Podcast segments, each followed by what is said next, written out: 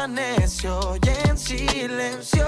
Tengo el placer de estar acá con Michael de la Calle, que se vino desde Canarias a Madrid a presentarnos su nuevo álbum. ¿Por qué códigos? ¿Qué son los códigos para vos?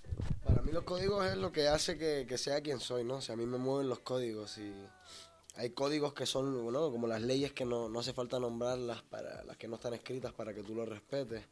Y en este caso códigos es porque no hay código más código para mí que hacer lo que me gusta.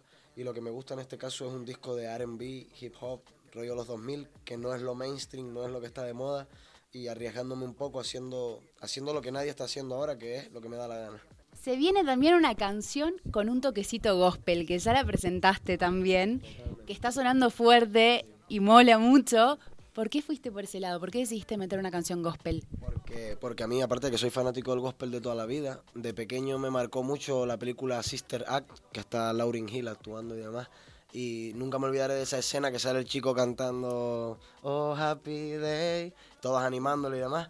Y, y aparte de eso es porque mi abuela también era muy, muy creyente y demás y me recuerda mucho a mi abuela la canción como el rollo de los coros y demás. Y no sé, era, era algo que tenía dentro y tenía que expresarlo, o sea, creo que estaba destinado a hacer esa canción. De los temas que se vienen ahora, de este nuevo álbum, que son 13 más o menos canciones, si no me equivoco, 14. Bueno, casi, casi por uno, justo. 14 y se lanza un 14.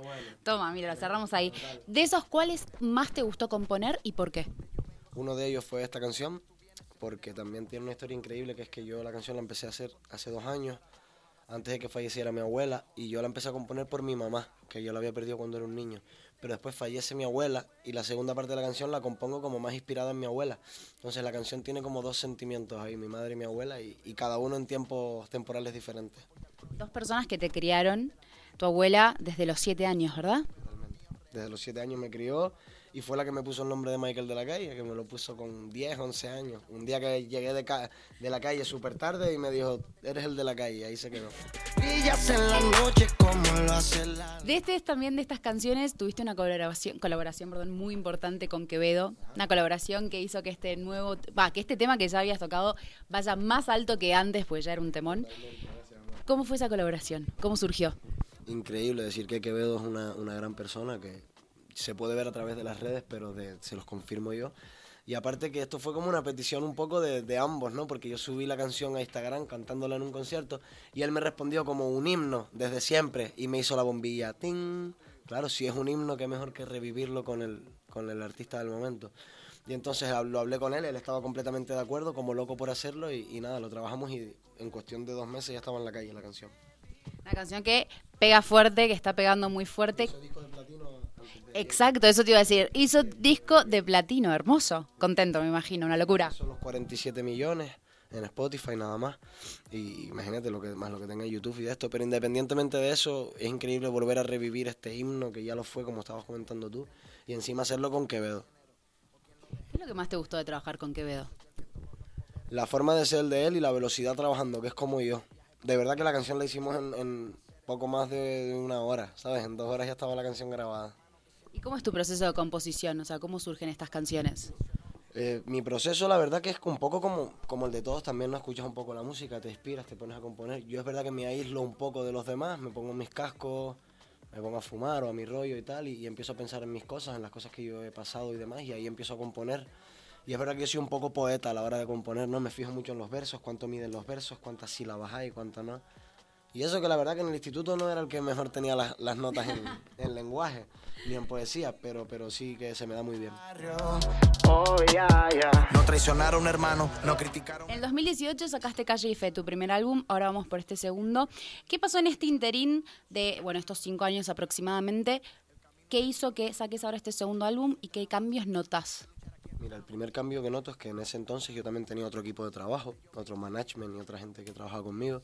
Y de tres años y medio para acá, o cuatro podría decir, estoy trabajando con otro equipo, con el cual estoy mucho más cómodo, mucho más tranquilo. Entonces, Calle y Fe fue uno de los mejores proyectos que he hecho en mi vida, pero este es el mejor proyecto que he hecho en mi vida, porque lo que lo estoy haciendo desde el corazón, todo desde mis decisiones, única y exclusivamente, y, y haciéndolo todo como a mí me gusta. ¿Qué es como a vos te gusta? Como a mí me gusta haciéndolo natural, haciéndolo real, lo que yo quiero hacerlo. Y como te digo, no, es la no, no, son canciones mainstream, no son canciones que vayas a escuchar en la radio todos los días, pero yo voy a conseguir que suene en la radio y que, y que la gente lo consuma todos los días porque es buena música. Sin duda es buena música, sin duda también es lo que se está empezando a escuchar cada vez más. Y sobre todo vos venís del hip hop también, entonces todas tus letras significan algo. Más allá de esta canción que le escribiste a tu mamá y a tu abuela, ¿cuál de estas otras canciones tiene mucho significado para vos? Para mí muchísimas. El intro, por ejemplo. En el intro digo un montón de frases que, que creo que tienen sentido, ¿no? Hay una parte que digo... Soy un guerrero, mi nombre un sinónimo. Tengo mis códigos. Soy un guerrero, mi nombre un sinónimo. Cuido a los míos, después voy al prójimo. No tenía suerte, la suerte la cogimos. Quieren saber y tener este sonido. Pero lo mío es real, siempre sólido. Yo andaba a pie, yo no tenía un bólido, porque en la guerra nada de eso es válido. Desde Canarias estamos bien cálidos. Cuando lo explico se quedan bien pálidos. Dicen cabrón, ¿de dónde coño habrá salido? Tengo la fuerza mental de un inválido. Mira, con todo eso lo que quiero decir es, tú imagínate la fuerza mental de un inválido, ¿no? Una persona que sabe que no, que, quizás no se puede levantar y, la fuerza mental que tiene de poder vivir su vida el triple de, más activo y más contento que cualquiera de nosotros. Y yo lo digo porque yo lo viví, mi abuela en paz descanse, pues ella estaba en una silla de ruedas. Entonces creo que también esa es una de las letras que más me gusta del disco y una de las canciones que más amor le tengo también.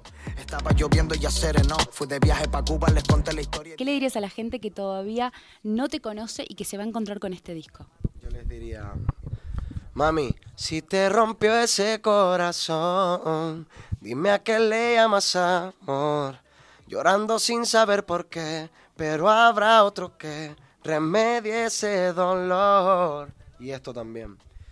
Y ahí fue que el número medio empezaba por 602. Fuimos para la room 302. No echamos uno, aquí echamos dos. Esa nena nivel Dios. Si quieren escuchar buena música, tienen que escuchar códigos, de verdad. Soñamos con todo sin usar atajos a base de lucha también de trabajo.